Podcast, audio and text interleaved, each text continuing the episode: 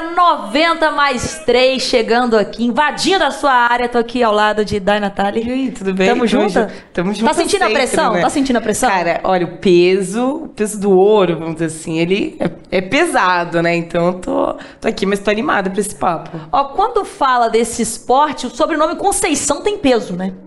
Tem, tem história. história. Tem história. Vamos apresentar nosso convidado? Vai, vou te dar a honra de você falar desse peso pesado Vamos, aqui olha só. que a gente tem no estúdio hoje. Bom, gente, com muita honra recebemos aqui no nosso estúdio da Comebol é, um cara que já quis ser jogador de futebol, mas que ele ficou conhecido e brilhou em- na Olimpíada em Não foi na 2020. torcida do Bahia. É, não foi. Na torcida do Bahia ele até brilha, mas o time dele tá precisando brilhar mais um pouquinho, É. entendeu? É, exato, a gente vai falar sobre isso também. Mas ele que brilhou na Olimpíada em 2020, Ebert Conceição aqui com a gente, medalhista de ouro nos 75 quilos, né? Enfim, do peso também. Eu dei uma do- choradinha quando ele ganhou. Eu também, eu tava falando com a Esté antes de vir. Cara, eu me emocionei muito. Falei, nossa, Esté, eu chorei muito. Que eu choro também em Olimpíada, mas, né, eu, tipo, eu tava muito chorona e aí eu chorei muito. Primeiro, parabéns, né? A gente tem que dar aqui também os parabéns pra esse ouro, mesmo depois de tanto tempo. Importante, cara a cara. Mas seja bem-vindo, é um prazer te receber. Valeu. Eu que agradeço pelo convite. É um prazer estar aqui com vocês. Yara já conhecia, me esperou, me esperou lá na chegada de Tóquio lá às 5 da manhã, coitada. Mas é um Mas prazer valeu a com... pena, né? Ah, com certeza, mas prazer estar com vocês dois aqui. Vou bater um papo legal, falar da minha carreira, falar um pouquinho de futebol também, Bahia, boxe, tá tudo, tudo a ver. E eu que queria ser jogador de futebol, não fui, mas deu certo, né, no boxe. A gente vai entender um pouquinho, galera, porque antes da gente entrevistar, né, a gente vai dar aquela estudada, Claro, vai vendo. Aí a gente vê uns vídeos dele desesperado no meio da torcida do Bahia e tudo mais. Você é aquele cara que sempre gostou de ir ao estádio acompanhar uma partida de futebol?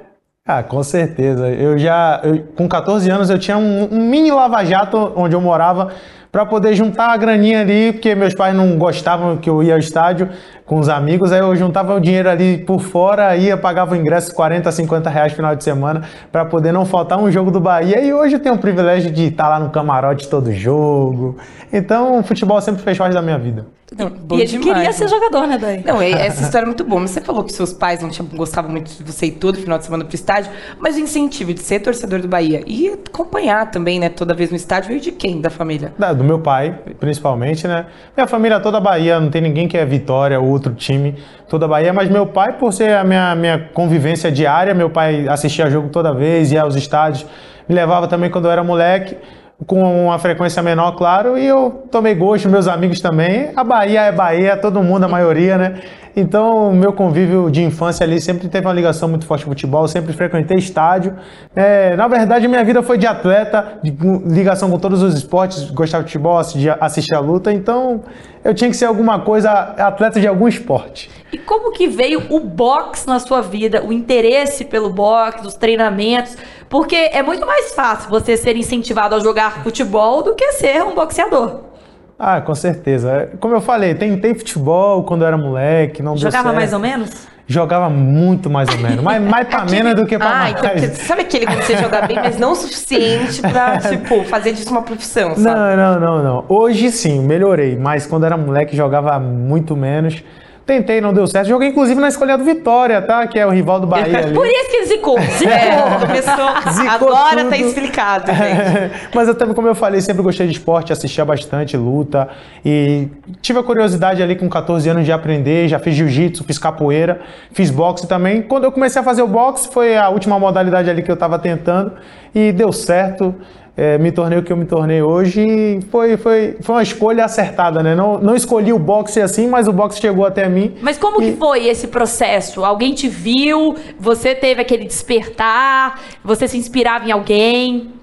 Então, eu treinava jiu-jitsu em uma academia onde tinham diversos esportes, né? E depois começou a ter boxe. Eu também queria aprender alguma, alguma modalidade que tivesse soco, Muay Thai boxe. Comecei no boxe, só que o treinador dessa academia era um ex-atleta e ele identificou ali que eu tinha um, um certo talento e eu sempre falava pra ele que eu queria ser lutador, né? Eu não queria treinar só pra, por exemplo, pra manter a saúde ou pra emagrecer, algo do tipo. Eu sempre Queria competir. Queria competir, exatamente. Sempre falo, eu quero competir, professor, quando vai ter campeonato.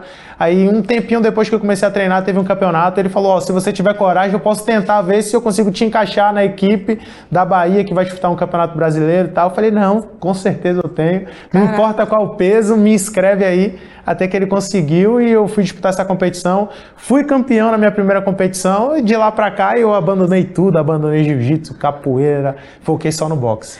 Mas, obviamente, que tem o querer, né? Que é uma coisa é querer, outra coisa ter o dom, ser bom nisso também. E ele já te dava uns toques de que você, de fato, deveria seguir essa carreira e isso profissionalmente mesmo? Ah, com certeza. Eu, eu era mais pesadinho, né? Eu, eu, eu lutei nos 75 quilos na Olimpíada, mas quando eu comecei eu era mais fortinho, eu era mais gordinho. Então eu era uma categoria acima, 81 quilos, e esse, esse meu professor ele sempre falou para mim assim: você é muito talentoso, você tem um futuro brilhante, mas a sua categoria eu tenho certeza que você vai brilhar nos 75 quilos. Ele sempre falava isso para mim quando eu tava começando, tipo, tem- tinha pouco menos de um ano de boxe ainda. Tava indo para minha primeira competição. Então ele sempre falava que era nos 75 quilos, sempre falava que eu tinha talento, que eu era para que era para eu trabalhar, baixar o meu peso, emagrecer um pouco mais, que eu ia brilhar.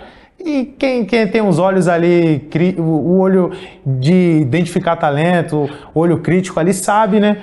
Quem, quem tem um potencial ou não, e eu acreditei não só nas palavras dele, mas com certeza me incentivou bastante e eu, eu me tornei o que sou hoje. E quando você falou com a sua mãe, mãe, então, eu quero fazer boxe, eu quero ser boxeador. Sua mãe deu um grito? minha mãe, minha mãe fala de novo, o que, que você vai inventar mais depois do boxe? Outra coisa, já tentou futebol, já tentou capoeira, já tentou- agora boxe, depois vai ser o quê? Vai fazer balé? Vai fazer alguma coisa? Eu falei, não, mãe. Eu tô tentando aí boxe agora, vamos ver o que, é que vai dar. Aí minha mãe, tá bom, mas ela sempre me incentivou, to- todas as minhas escolhas. Minha mãe sempre me incentivou, como podia, claro, as nossas condições não eram das melhores, mas minha mãe, dentro da medida do, do possível, me apoiava, me incentivava. Então, é, minha mãe, inclusive, é uma das minhas maiores fãs, é quem tá sempre nas minhas lutas, quando, ela- quando é possível, claro. Antigamente, que eu lutava com mais frequência no Brasil, ela sempre estava presente, gritava.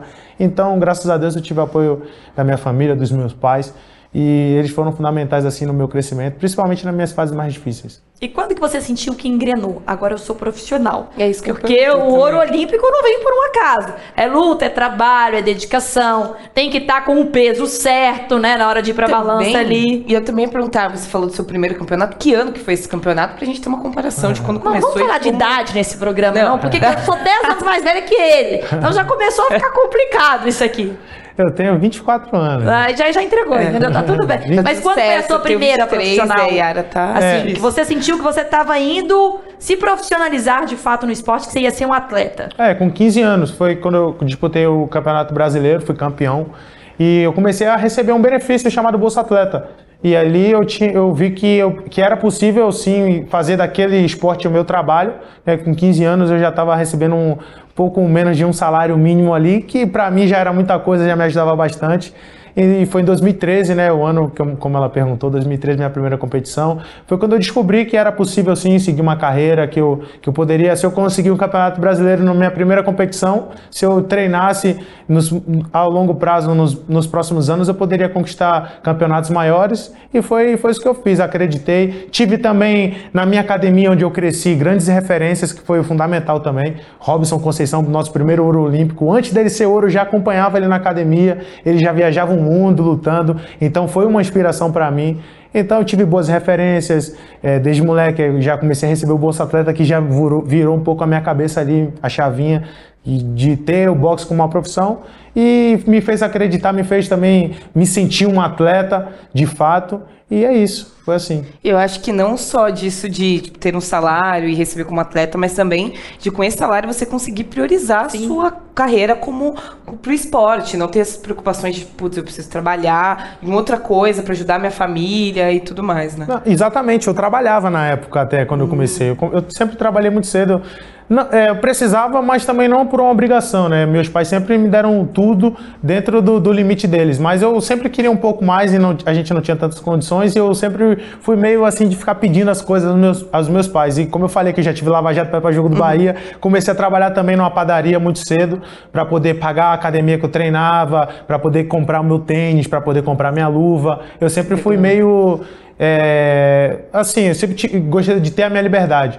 Então eu comecei a trabalhar muito cedo. Depois que eu, que eu conquistei esse campeonato, que eu recebi o Bolsa Atleta, já não precisei mais trabalhar. Né? Continuo, eu tive a condição de só focar na, no meu trabalho, no esporte. E foi muito, foi muito mais prático, muito mais fácil para mim, porque eu treinava antiga, antes de conquistar o campeonato receber o Bolsa Atleta, eu trabalhava, eu treinava e eu estudava. Então eu com 14 anos antes de fazer 15 anos já tinha uma rotina muito pesada para minha idade. Eu, eu só ia em casa para fazer uma refeição e sair de novo. Então eu tive uma vida muito muito pesada na minha adolescência, até por isso eu amadureci muito cedo. Né? E, mas eu não, não me arrependo de nada, foi, foi bom para o meu, pro meu crescimento, mas com certeza o benefício foi fundamental para que eu pudesse muito cedo focar exclusivamente na minha carreira de atleta. E quando sobrou, sobrou não, quando você juntou aquele primeiro dinheiro, o que, que você comprou? Cara, eu não lembro. Ah, não, eu lembro, Bahia, lembro, lembro, lembro, lembro, lembro, lembro, lembro, Não, não falei isso, eu nem posso falar, mas quando.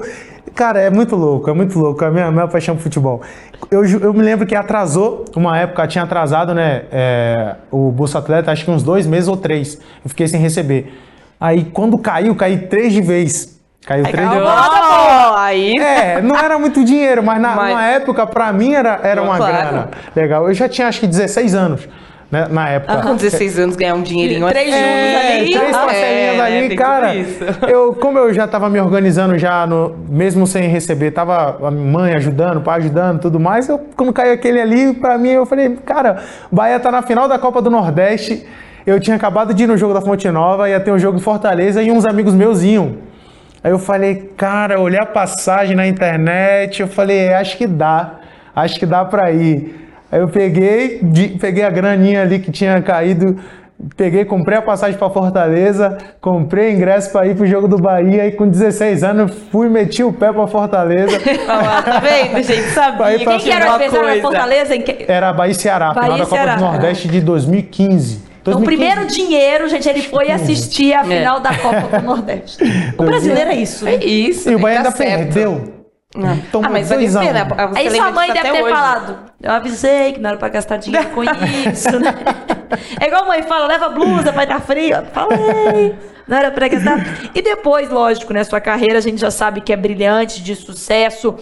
Mas quando você chega, né? É, a gente comentava até aqui antes do programa, num patamar que você se torna um atleta olímpico. Como que vira essa chavinha para você, que você começa a conviver de fato com o Robson? Quando que isso acontece?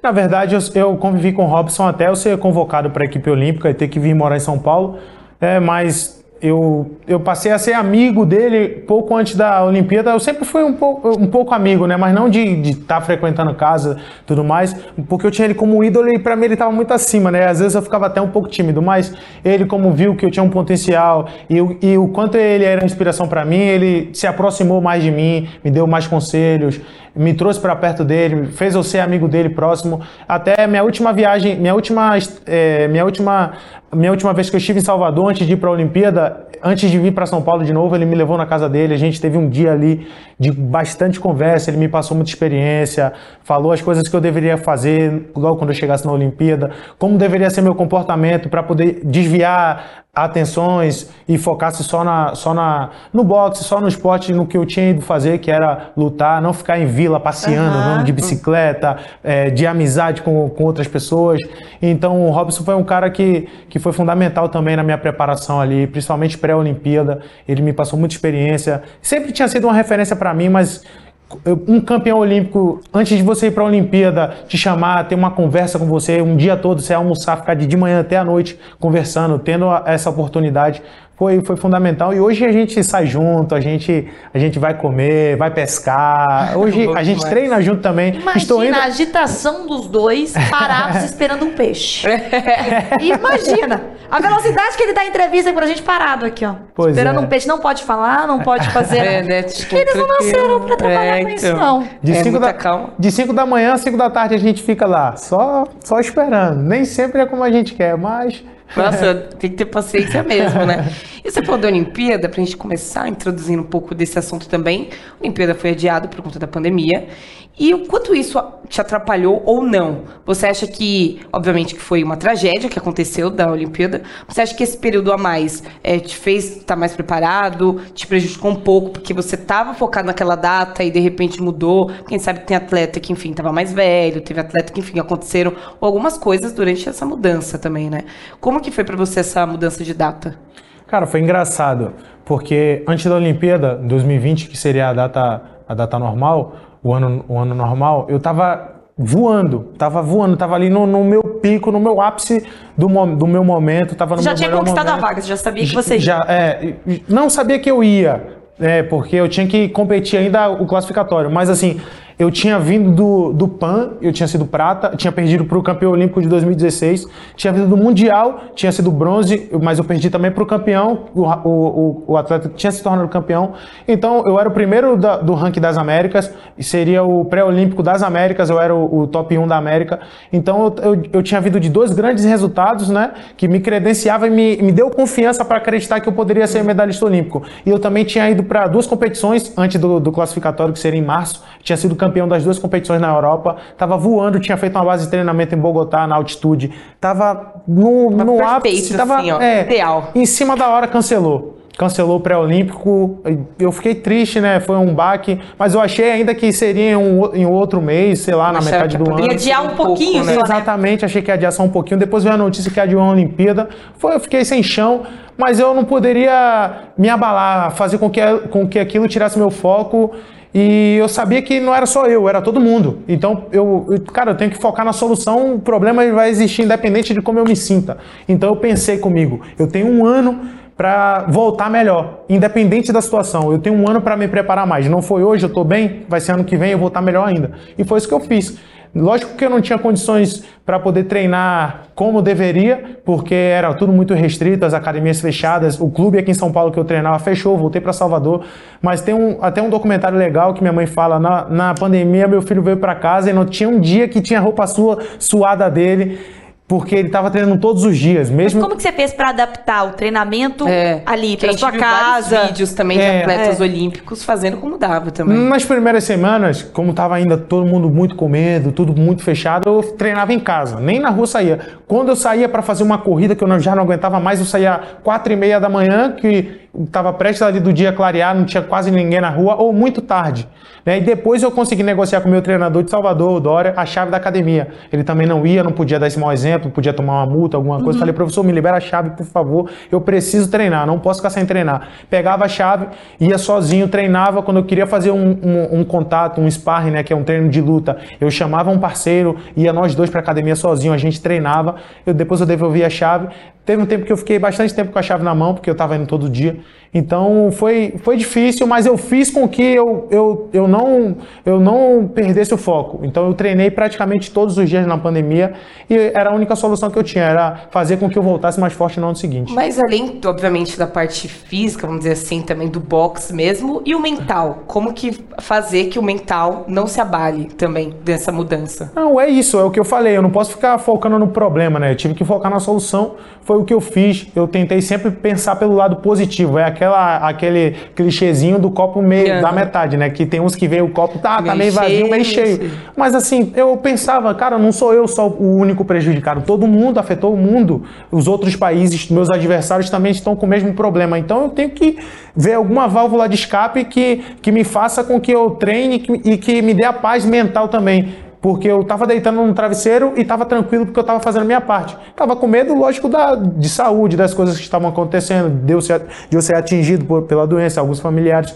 Mas assim, eu, te, eu me comportei com, com que eu deitasse no travesseiro e a minha cabeça ficasse tranquila. Então a parte psicológica foi tranquila para mim, mas também eu tinha auxílio de psicólogo, então, da confederação. O COB, por exemplo, o COB deu todo o suporte se a gente precisasse. Eu tinha reuniões também semanais com a equipe olímpica, com nutricionista, com psicóloga, com a equipe técnica, onde a gente gente passava todo o nosso feedback da semana, como a gente estava sentindo, como a gente estava se preparando. Então foi, foi tranquilo. Mas ah, eu também tive um suporte. Não foi é, só eu. E teve resultado. Depois né? ele foi agradecer, né? O amigo da academia ali, ó, tá vendo? Valeu a pena, emprestado, academia e tudo mais.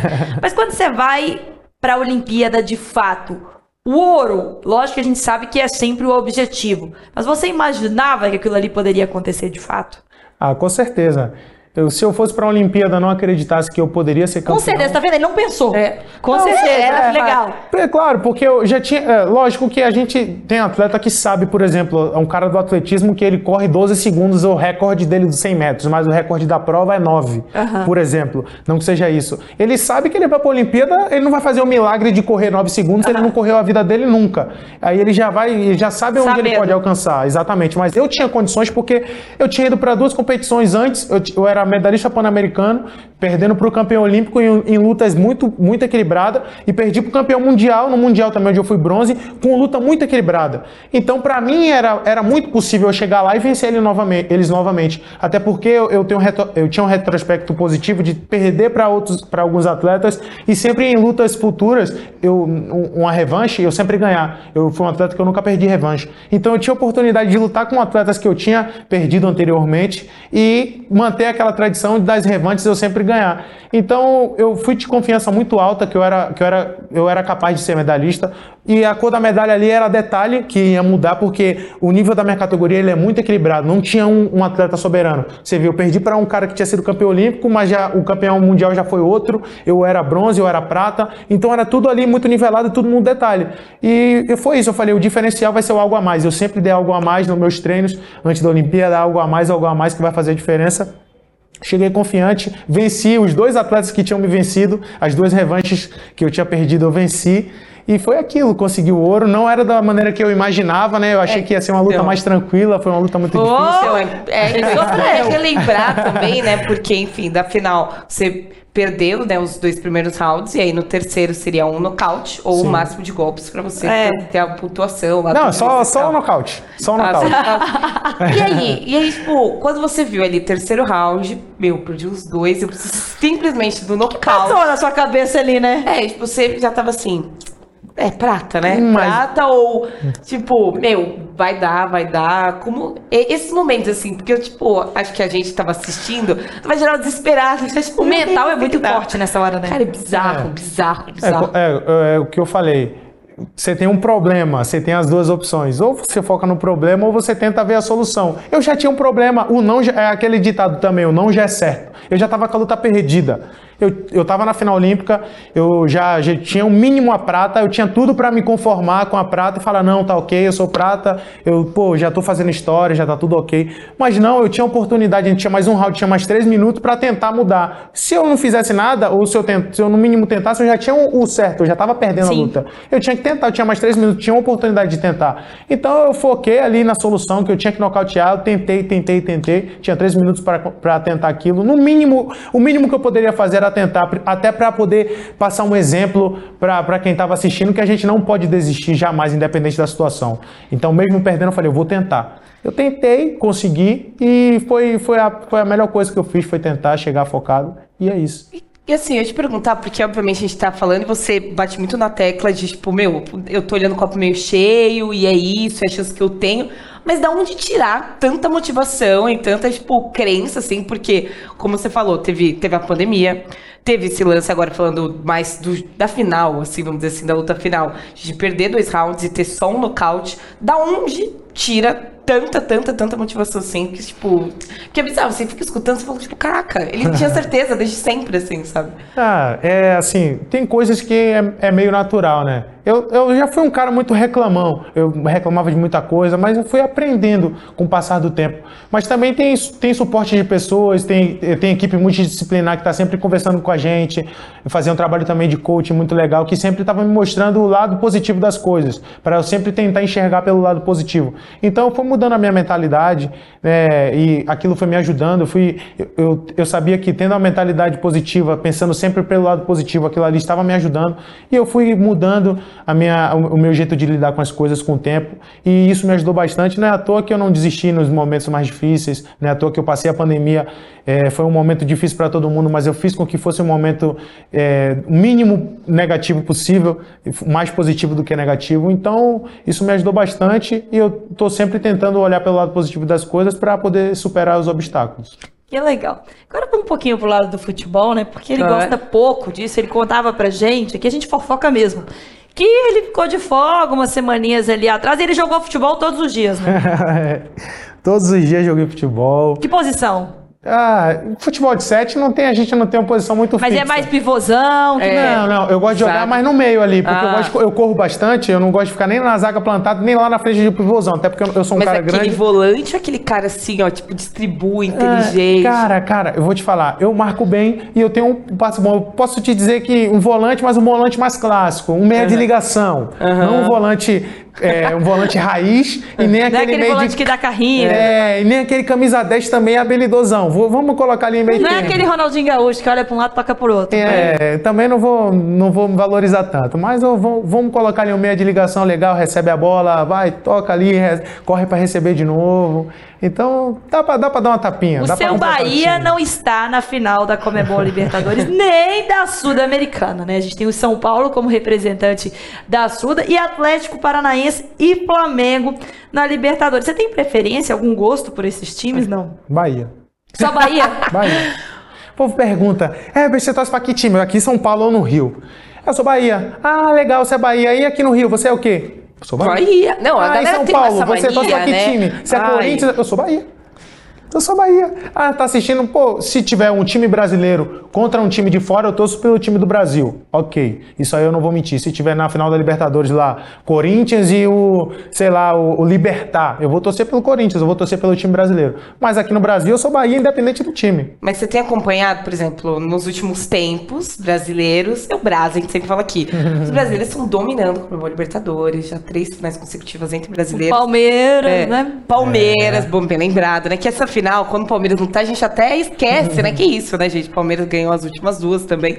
Então, a soberania dos brasileiros é isso. Tem acompanhado o Comebol Libertadores, Ah, tem dado pô. uma olhada. Ah, com certeza, com certeza. Tô acompanhando. Acompanho futebol, gosto de futebol, acompanho futebol sempre. Palmeiras está soberano, sobrando, né? Quer dizer, deu um azar agora, perdeu pro Atlético Paranaense. Mas, pô, também tem crédito, né? Nem sempre a gente vai estar vencendo tudo. O Palmeiras está com crédito. O Flamengo também está numa fase muito boa. Desde aquele time lá de 2019, deu um oscilado em 2020, mas voltou a jogar um grande futebol de novo. É, mais uma final brasileira. Eu fico feliz dos, dos times brasileiros tão, estarem tendo protagonismo né, na Libertadores, mas também o- a gente sabe que o futebol argentino, que era o nosso principal rival, está passando por uma grande crise, até o país é uma grande crise financeira que está afetando o futebol também. É, então a gente está certo, a gente está aproveitando o momento. O Bahia não está na final da Comebol Libertadores Mas- nem da Sul-Americana ainda, mas te- rola um papo aí que vamos que mudar vem? de patamar em breve. E ano que vem? Tô na sobe. expectativa. Bahia tá. Não, a gente está voltando. Nossa expectativa é tentar ali pegar uma Sul-Americana também, né? Opa. Quando voltar para a Série A. Ai, tentar fazer é com. que vem. É, Já, já, já uma tá engajado. Não, vamos, vamos colocar um, um- nos próximos três anos o Bahia pegar uma finalzinha ali da Sul-Americana. Sul-Americana ou Sul-Americana agora? Desculpe. Pode ser os dois. Pode ser Ah, dois, sim. que a gente Um a fala gente fala Suda, né? Que a gente vai lá mais pro internacional. É. E É, que é aqui é, espanhol, sul-americana né? no. Brasil. E quando a gente fala, né? Você já falou que o Robson é sua grande inspiração dentro do boxe. No futebol, tem alguém que você fala, esse é craque, esse é ídolo. Cara, eu, eu, eu, lógico, vou, eu vou puxar o saco pro brasileiro, né? O Neymar, nosso, nosso grande representante no futebol, o cara mais habilidoso, o nosso, que a gente deposita a maior expectativa, principalmente agora na Copa do Mundo, tá vivendo um grande momento. Mas também sou um grande fã do Messi. Entre o Cristiano Ronaldo e Messi, Isso que talvez perguntar. vocês fossem Você- perguntar, eu fico com o Messi. Eu também. Eu fico ah, com eu não, eu Messi. sou Cristiano Sou Ronaldo. muito. Cara, talvez, Messi-maníaca. talvez a imagem de atleta, o Cristiano Ronaldo passe uma imagem melhor para um atleta, né? Se inspirar. Pô, o cara- Determinação, Exatamente, exatamente. Ele passe até um- uma melhor imagem, o Cristiano Ronaldo. Mas se, se você for parar para analisar com a bola no pé, eu fico com o Messi, me desculpe. Não Eu tem, também. Não, Não, tem não tem comparação. como, não tem como. tem Eu acho que o comparação. Messi tem Não mais dom. O Cristiano Ronaldo é mais dedicado. Exatamente. Ah, não, eu também acho. Você acha que você é o cara que é mais dedicado ou tem um dom mesmo? Cara, Vendo? A eu- gente coloca na fogueira aqui. Eu sou uma mistura, tá? Eu vou. Eu também. eu- é só suspeita falar de mim mesmo. Mas assim, eu sempre fui um atleta muito talentoso. Principalmente na época de base, juvenil. Eu sempre. eh, Tanto que aqui no Brasil eu não perdi nenhuma luta. Eu sempre fui campeão de todas as as minhas competições. E os atletas que lutavam comigo aqui no Brasil, se fizesse uma luta equilibrada, tava bom. Tipo assim, ganhei. Pô, lutei bem com o Ebert, tá bom. Então eu sempre fui um cara muito dedicado. Mas o meu diferencial foi eu ser um atleta focado também. Não, não viver, não, não depositei as, as expectativas só no talento. Eu também treinei e me, me preparei. Então eu sou uma mistura do- dos dois ali, o talento junto com, com, com a determinação de um atleta. Qual que você acha que é a sua principal característica? Ah, cara, eu sou um cara muito habilidoso, então eu tenho um domínio muito, muito bom de distância, né? tenho uma noção tática muito, muito boa e eu tenho essa percepção dentro da luta. Então eu sei quando eu estou ganhando, eu sei quando eu sei o que eu preciso fazer ali para poder reverter a situação. Por exemplo, se eu lutei bem, se eu não estou bem no round, em um minuto e meio eu percebo que eu não estou bem, eu sei mais ou menos ali que eu tenho que mudar a chavinha, que eu tenho que fazer uma outra coisa. Raciocínio muito rápido. Exatamente, eu, tenho um poder de percepção e um poder reativo muito grande. Então isso facilita muito para um atleta, porque tem atleta que chega no corner, por, por exemplo, no final do round e não sabe se ganhou ou se perdeu. Pergunta para o técnico. Então eu tendo essa percepção e ter uma sintonia muito, muito boa com os meus corners faz, um, faz uma diferença muito grande. Nossa, é bem interessante isso, né? Porque aqui no futebol e da audiência que também está acostumada, ganhar, só basta fazer o gol, entendeu? e aí, obviamente, ali, né, no meio do ringue, a gente tem que ter toda uma outra percepção. Eu ia perguntar se você estava falando de referências, tal, do Robson, até falou até das referências, referências não, né, mas ídolos no futebol. Hoje em dia, você já é ouro olímpico, está na sua carreira profissional, e para os mais novos, você tem visto, tipo, tem dado esses conselhos também, essas dicas? Tem Como que vem a base do boxe, né? É, exatamente. Porque ele é novo, né, gente? Tem 24 anos, mas tem carreira, tá? Tem cancha. São anos, cancha, como é. a gente é. diria. E aí agora, como que é para você ver os mais novos e que fizeram uma trajetória, estão fazendo uma trajetória como a sua também? Ah, a base vem forte. A base vem forte. é, olha, ah lá, gente, é, é aquele discurso do boleiro, né? A base é a base está forte, está chegando forte. Tem para a Olimpíada de Paris, já tem por exemplo, o Keno foi para a Olimpíada de, do, de Tóquio por um triz, não foi medalhista, mas está vivendo um momento incrível, foi vice-campeão mundial depois das Olimpíadas, numa luta também muito equilibrada. É um grande candidato aí a ser, a ser um ouro olímpico. É, tem o Abner, que foi medalhista também, está vendo um, um, grande momento, é invicto esse ano. A Beatriz também, que já está ali determinada para poder mudar a cor da medalha dela, mas também tem muito moleque chegando jovem, muito bom, muito talentoso. Eu que tenho feito algumas visitas em projetos sociais, em algumas academias de base, eu vejo que o boxe brasileiro tá, tá com uma safra muito boa e, e as estruturas ao, aos poucos ainda tá muito longe do que a gente merece, mas aos poucos estão melhorando. É, até na Bahia, que é um grande celeiro de boxe no Brasil, acabamos de inaugurar um grande centro de treinamento lá público, então as academias vão poder utilizar, a gente vai ter um espaço para a gente realizar eventos, para a gente treinar em conjunto também. Então, para o futuro, a longo prazo, a, a, longo prazo não, a curto prazo e a longo prazo, boxe brasileiro está com, tá com uma safra muito boa. E quando a gente fala do boxe feminino, você citou né, alguns nomes, é, você vê essa evolução do boxe feminino também, para para ali com o masculino? Ah, com certeza, com certeza. A gente tem a, Bia, a Beatriz, que é a nossa carro-chefe, né? Não é uma atleta tão jovem, a Bia já tem mais de 30 anos, mas eu vejo também que tem outras atletas chegando, até tem uma menina que treina com ela, a Rebeca, que é da categoria dela, que é a sua futura, a sua sucessora ali. Tem outras atletas também muito talentosas, a Jussi Ellen, tem, tem a Carol, que foi medalhista mundial também, uma menina de Pernambuco. No seu primeiro ciclo já conseguiu ser medalhista feminino no Mundial. Então, já tem umas meninas chegando, fazendo base de treinamento, ajudando a Bia, e já está conseguindo fazer é, sparrings ali, treinos muito equilibrados que a gente sabe que se, deixar, se, se lapidar direitinho ali vai trazer bons frutos. Então o boxe feminino está crescendo muito também. Eu fico muito feliz de estar tá vendo as mulheres com espaço num esporte tão tão masculino, né? Tão, eu falo tão masculino que é praticado pela maioria masculina o boxe e visto até pela população como um esporte para homens, mas a gente está conseguindo também mudar essa visão,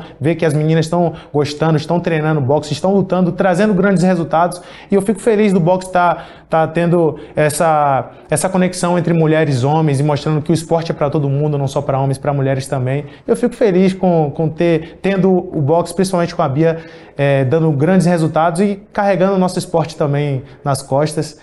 E ajudando o nosso Legal. Brasilzão no quadro de medalhas. É isso, né? O, o boxe aí pegando mais espaço no esporte brasileiro e também, claro, na Olimpíada, né? Porque a gente sabe que quanto é importante. É, falando ainda de Olimpíada, foi, você foi ouro olímpico, né, como a gente já falou, e o quanto isso mudou a sua vida e a sua carreira.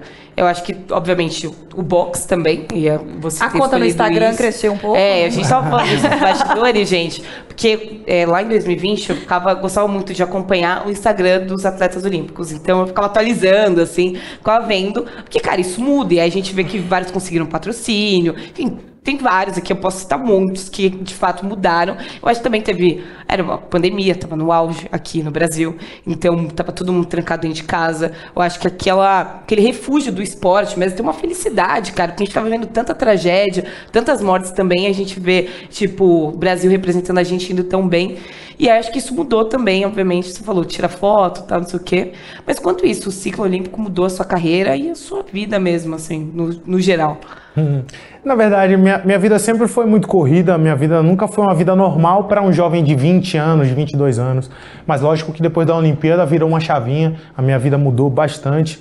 É, primeiro que eu andava qualquer cada passo eu andava só um exemplo mas cada passo que eu dava é, pouco importava para o mundo né? E hoje não hoje cada passo que eu dou é muito repercutido é muito visto e eu tenho que ter atenção ainda mais em cada coisa que eu faço até porque vai refletir em muita gente até porque eu sou uma inspiração para muitos jovens é, que, que, querem ser atletas, que querem lutar boxe. Então eu procuro sempre poder, sempre ser um cara positivo, sempre ser um cara com bons exemplos para que eu possa inspirar outros jovens. Né? Essa é a principal mudança que me fez, que me deixa mais feliz, não só de capitalizar, de fazer outras coisas para ganhar grana, mas de poder ser uma inspiração para outras pessoas, para outra geração. Essa é a principal diferença da minha vida, a principal mudança que, que eu sinto que me deixa mais feliz é essa. E, mas a minha vida também é uma loucura. Hoje estou em Sal... Eu sempre viajei bastante, mas aqui em competição, hoje não. Hoje eu tenho que dar uma entrevista, hoje eu tenho que fazer uma palestra, hoje eu tenho que fazer isso, aquilo. Eu tô ali, eu tô aqui, eu durmo hoje, eu vou para um lugar, volto no mesmo dia, porque amanhã eu tenho outra viagem, estou em São Paulo, estou em Recife, estou no Rio. Mas é isso, é, é, é o futuro, é, é o futuro não, é o pós, o pós-Olimpíada. Isso é legal. Eu virei comentarista, estou ali quase com vocês também. Ah, virei comentarista bom. esportivo, comento luta. É, já participei de uma partida de futebol como comentarista também. Já? Já, já na Copa do Nordeste fiz a entrevista de campo também. Que legal. legal. Muito bom. Então, algumas oportunidades aí que, que Vai fazendo tive. um pouquinho do que gosta. Também. É, exatamente. Que a Olimpíada, resenha, né? É, bom demais. Que o Ouro Olímpico me proporcionou, né? Me deu essa visibilidade, a galera me conheceu, viu que eu tinha um pouco de desenvoltura nas câmeras, gosto de futebol, então foi legal, a vida mudou, mas mudou para melhor. Fico feliz. Que e bom. hoje, como a gente já tá chegando ao final né, dessa entrevista, esse bate-papo gostoso, a gente Gostei. nem sente passar. é, que, que você tem de plano? A gente sabe que você ainda quer competir em Paris, espero, né? é, você está se preparando, mais um ciclo olímpico, o que, que tem pela frente? Tem lutas profissionais também. É, faz a divulgação também das é, que você vende aí, você é aqui. é bom, vende seu peixe aí, ó. Falou que você gosta de pescar, tem que é. vender também. ah, porque eu vou lutar tal dia, mas não sei a data ainda, não sei o que, ia ser outubro. Vai, câmera sua, câmera ali, fechada nele. Não, é, eu, eu passei para o profissional, me tornei boxeador profissional em dezembro do ano passado, depois do da, da Olimpíada. Fiz a minha segunda luta no mês passado e estou indo para minha terceira luta. Tenho vontade de representar o Brasil nas Olimpíadas ainda, mas não é, eu não treino mais, o meu dia a dia não é treinado mais, o meu macrociclo de treinamento ele não é feito voltado para as Olimpíadas como era anteriormente. Agora é para minha carreira profissional. Mas se a confederação quiser contar comigo, eu estarei à disposição e muito feliz se eu tiver a oportunidade de, de defender o meu ouro em Paris. Mas hoje eu estou focado na minha carreira profissional, de fazer um, algumas lutas, umas 10 O que tem pela lutas. frente aí do profissional que a gente pode esperar? Quem quer acompanhar o É, a, a, em novembro eu vou estar fazendo a minha terceira luta. Ainda não tenho data e local definido, mas eu já tenho um, um mês pré-definido, que é novembro, para fazer minha, minha terceira luta profissional. Então eu vou estar soltando nas minhas redes sociais. É, Coloca mas... arroba, arroba aí, aí, é, então. Ah, é difícil meu nome. Arroba Ebert William Box. Mas se você pesquisar Ebert Conceição, certamente vai aparecer um, uma fotinha do cara de azul. O selinho azul também. E já, vocês já vão achar, vai ser fácil, até porque não tem muito Ebert William no mundo. Só, só procurar lá, acompanhar, que eu vou estar postando tudo sobre a minha carreira profissional, minha carreira, minhas lutas. Se eu tiver que lutar a Olimpíada de novo, vou soltar também. E é isso. Aqui na Comebol, eles têm mania, principalmente o Razan, que é outro talento que a gente tem aqui, eles me chamam de traíra. Hum. Que eu sempre coloco a pessoa na fogueira e tal, e eu falo que eu não posso deixar passar essa fama, né? É. A gente sabe que você falou, ó, eu sou Bahia, Bahia é minha porreta. A gente sabe que é assim que os baianos falam. Embaixador do Bahia. Embaixador ah, do Bahia. Mais responsa ainda. Mas se você tivesse que apostar em alguém nessa final de Comebol Libertadores entre Atlético Paranaense e Flamengo, qual que seria seu palpite? Se tivesse, ó, se fosse, se você me perguntasse aqui, em quem você colocaria uma grana? Você ia lá no site de aposta é. e pau. Eu ia colocar uma grana menor para ganhar mais grana, para tentar ganhar mais grana no Atlético Paranaense. É. Que a odd era maior ali, né? Exatamente. Tá vendo? Manja de aposta, já sabe até você. Ah, então a gente já sabe. Ou seja, pra você o Flamengo é favorito, mas o Atlético Paranaense tem chance. É, o Atlético Paranaense corre por fora. É um time copeiro, né? Um time chato, um time que. Vai lá, análise dele, análise Vai, sobre as duas equipes, vamos lá. já é time copeiro, não é? É, Vamos já lá. começou assim, não, É. é. time. Nos últimos anos, o Atlético Paranaense tem conquistado é, grandes campeonatos, já foi campeão da, da, da Sul-Americana ou Sul-Americana. Como já tá aprendendo até o nosso peixe aqui, né? Como queiram. Mas a gente sabe que o time do Flamengo está em outro, outro patamar. Não tem como, como a gente não dizer que o Flamengo não é favorito. É um, um time que joga futebol muito bonito. Tem peças individualmente muito melhores do que a do Atlético Paranaense. Então, se você, se você olhar no papel, o time do Flamengo é muito mais favorito. Mas a gente não pode desacreditar do, do Atlético Paranaense, até porque ele eliminou o Palmeiras, que é Você esperava essa eliminação do É. Palmeiras, Não. mesmo com o Felipão no comando do Atlético? Não esperava, assisti o jogo, o Palmeiras abriu 2 a 0 tava com a menos, mas abriu 2 a 0 achei que ali estava resolvido. E o Atlético Paranaense não só conseguiu um gol, mas conseguiu empatar o jogo. Então Na a gente casa do na casa do Palmeiras, né? na Allianz Parque, então a gente não pode desacreditar. É um time que não pode ser subestimado. O, o Flamengo tem que jogar concentrado, tem que respeitar o time do Atlético, porque se ele entrar com um salto alto, vai tomar bola. E é um jogo único. Tá em tem choque Vitor Roque, né? Vitor. Roque tá É. bombando. A desvantagem do Atlético Paranaense é essa, vai ser um jogo único. A torcida do Flamengo certamente vai ser, a- apesar de ser 50-50, certamente a torcida do Flamengo vai invadir em peso. Não vai ser no gramado sintético, que ele já tem a vantagem, a bola corre mais rápido e tudo mais. Tá vendo aí, Olha, gente? até Então- análises. Você tá vendo, né? E Felipão e Dorival, vai. Felipão e Dorival. Ah, cara, o Filipão é o campeão do mundo, né? A gente não pode falar, pô, falar o que do Filipão? Se for colocar pontinhos ali por conquista, o Filipão tá muito acima. O Dorival já treinou o Flamengo anteriormente, tá, tá voltando a treinar agora. É bom que o, o Dorival tá com o pé no chão, com os pés no chão. A gente vê até pelo time que ele escalou na, na rodada passada, respeitou o, o Vélez Sarsfield na semifinal. Mas o Filipão, se tiver de escolher entre um outro, Filipão, Flamengo é favorito, o Atlético Paranaense corre por fora, mas tem que ser respeitado. E é isso, mas eu acho que vai dar Flamengo. E o Tite acertou de convocar o Pedro pra seleção? Ah, o Pedro merecia, merecia. Tem ali algumas, algumas críticas sobre a, a convocação, mas a gente entende Técnico, que técnico demais, a gente cara. levando em conta que tipo assim, se ele não, ah, não convocou o Gabriel Jesus no seu melhor momento de todas as convocações que o Tite fez, mas se a gente levar em conta que ele falar assim, não, o Gabriel, Gabriel Jesus já tá certo, eu quero testar. É ok, até porque o Firmino, Firmino também não vem de, um- de uma fase não tão boa quanto a do Gabriel Jesus hoje. Tem a questão do Everton Ribeiro, que está voltando a jogar um futebol legal agora, que não jogava futebol, não jogava um bom futebol como já jogou há, fazia um tempinho, está voltando a jogar um fute- bom futebol agora, mas Levando em consideração isso, alguns testes, né? Deu oportunidade pro Pre- Pedro, que estava fazendo uma grande, fazendo uma grande temporada. E é isso. É, algumas, algumas coisas ali que a gente vai balancear, mas quem sou eu para falar? O Tite é um cara muito experiente. Adoro. é Ó, técnico. gente, o Depois Tite de vai sair da seleção. Quem sou eu É pra isso. falar depois de O Tite vai sair da seleção, entendeu? O Herbert tá ainda Não, competindo aí, mas quem sabe no futuro não completas. pode ser um substituto aí, né? Você que gosta tanto de falar, vai. Não, né? análise Fica esperto aí, Tite. E ainda o toque final. Mas quem sou eu pra falar? Eu adoro Depois que já falou Adoro. tudo, né? Quem sou eu pra Não, falar? mas já quem sou eu pra alfinetou. criticar? Quem sou eu pra criticar? Imagina. Cada um sabe o que faz. Eu queria te agradecer pela presença aqui. A gente sabe de sua agenda corrida, né? Agradecer a toda a sua assessoria que prontamente nos avisou que você estava aqui em São Paulo para poder bater esse papo, fazer essa resenha gostosa. Desejo sucesso ao seu Bahia, né? Que a gente sabe, que a gente vê o crescimento, né? Dos times do Nordeste, isso é muito legal. O próprio Fortaleza chegando, né? De forma inédita na Comebol Libertadores, o Ceará também crescendo. Então, os times do Nordeste crescendo no âmbito nacional, isso é muito importante e continental. Claro. Então, sucesso ao Bahia, ao Vitória também, pro pessoal não ficar com ciúme, apesar que eu sei que pro Vitória você não deseja. Mas tem muito ciúme, tá?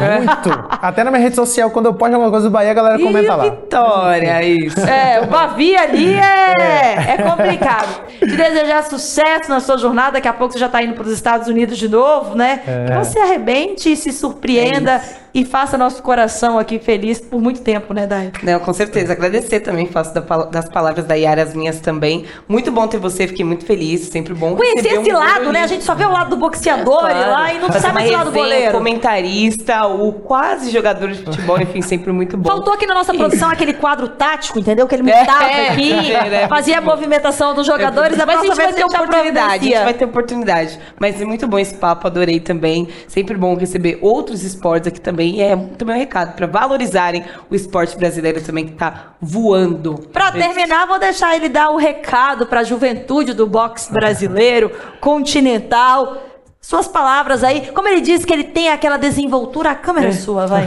Não, primeiro eu vou agradecer, agradecer as meninas, a vocês aqui, pelo papo, pela entrevista, pelo convite também. Um prazer para mim estar aqui. Eu já era para ter vindo antes, né? Mas por questões de agenda não, não foi possível e agora eu tô aqui. Agradecer foi demais. Vocês conduziram muito bem o papo, me deixaram super, super leve. E é isso. Espero voltar em breve. Leve não, por favor, fique nos 75 quilos, entendeu? Não pode é, ficar mais leve né, que os 75 comissão mandando mensagem.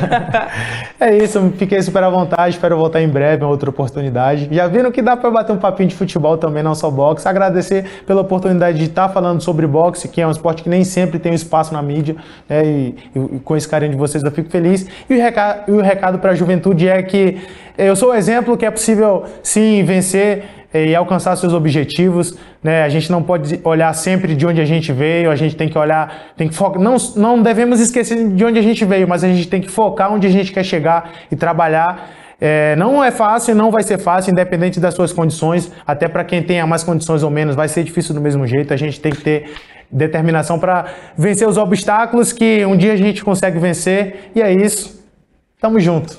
Ó, gente, eu conheci esse homem às 5 horas da manhã, pessoalmente, a gente conhece na TV, fazendo o desembarque dele com o ouro olímpico. Então espero ainda que a gente possa se reencontrar em outros é momentos com você com mais medalhas, tá? Ó, um grande beijo para você que nos acompanha. Fala o seguinte, pega, compartilha, divulga para todo mundo curte, pega lá a QR Code que vai aparecer para você, baixa o aplicativo, Não. né, Dai? Para ficar por dentro, pega o celular ali, ó, para ficar por dentro de tudo que acontece nas competições da Comebol. A gente tá chegando naquela reta final, decisão. Partiu Equador? Partiuzaço. Partiuzaço. Obrigada, Herbert. Ó, um grande beijo para vocês. Tchau, tchau.